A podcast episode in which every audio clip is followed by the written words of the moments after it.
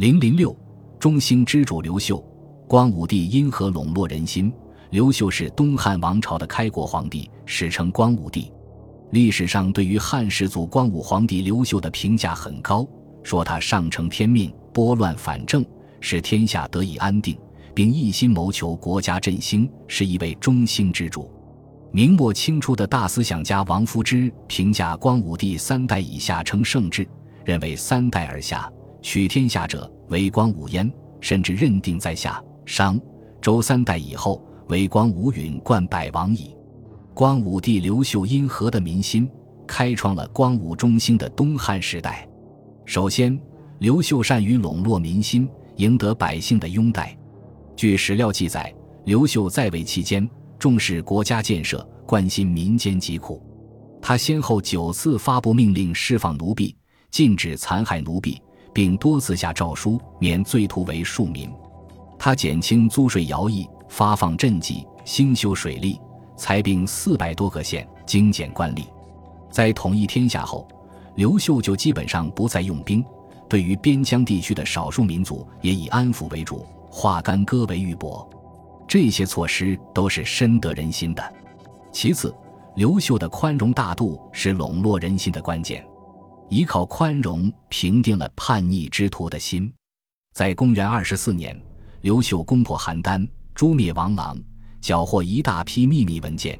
意外地发现，有大量各州郡将与王朗勾结，毁谤刘秀的书信材料，竟然多达几千份，甚至还有数十封自己部下偷偷写给王昌的效忠信件。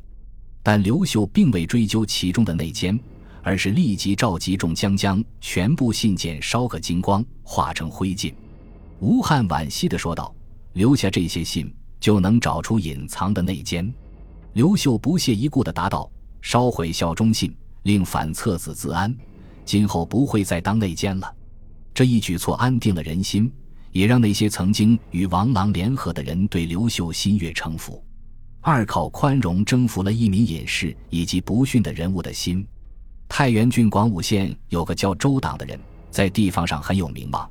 朝廷几次征他去做官，他都不愿意。后来不得已，周党就穿着短布单衣，用树皮包着头去见朝廷大员。刘秀却亲自召见了他。周党见了刘秀，不但不通报姓名，还直接说自己就是不愿做官。刘秀也没有强迫他。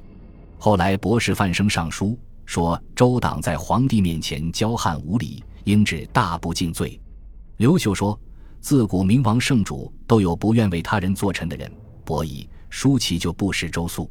周党不接受我的俸禄，这也是各自的志愿。赐给他四十匹绸子。破铜马时，刘秀对来降的铜马将领后加礼遇，并封为诸侯。这些人心存疑惧，于是刘秀又让他们仍回原部，统领自己的军队。刘秀亲自骑马巡视各部。”这些将领都感慨道：“萧王，刘秀曾被更始帝封为萧王，推赤心至腹中，安得不孝死乎？”此外，刘秀还善于笼络臣子的心，创造君臣共和谐。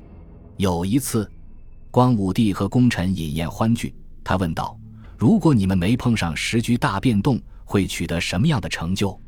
邓禹首先说：“我年轻时读书求学，或许可以做个俊文学博士。”刘秀认为邓禹太谦虚，就说：“你是世家子弟，品德志向都很高尚，何愁不做个院公曹？”马武不假思索地说：“我有勇力，有胆量，可以当个守卫，专管捉拿强盗。”光武帝听了，笑着对马武说：“你只要不做贼，不被人逮住，能当上一个乡村里的亭长，那就很不错了。”大家都哈哈大笑起来，可见。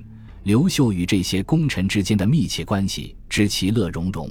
清初学者王夫之发出“三代以下，君臣交尽其美，唯东汉为盛焉”的赞叹，实不为过。本集播放完毕，感谢您的收听，喜欢请订阅加关注，主页有更多精彩内容。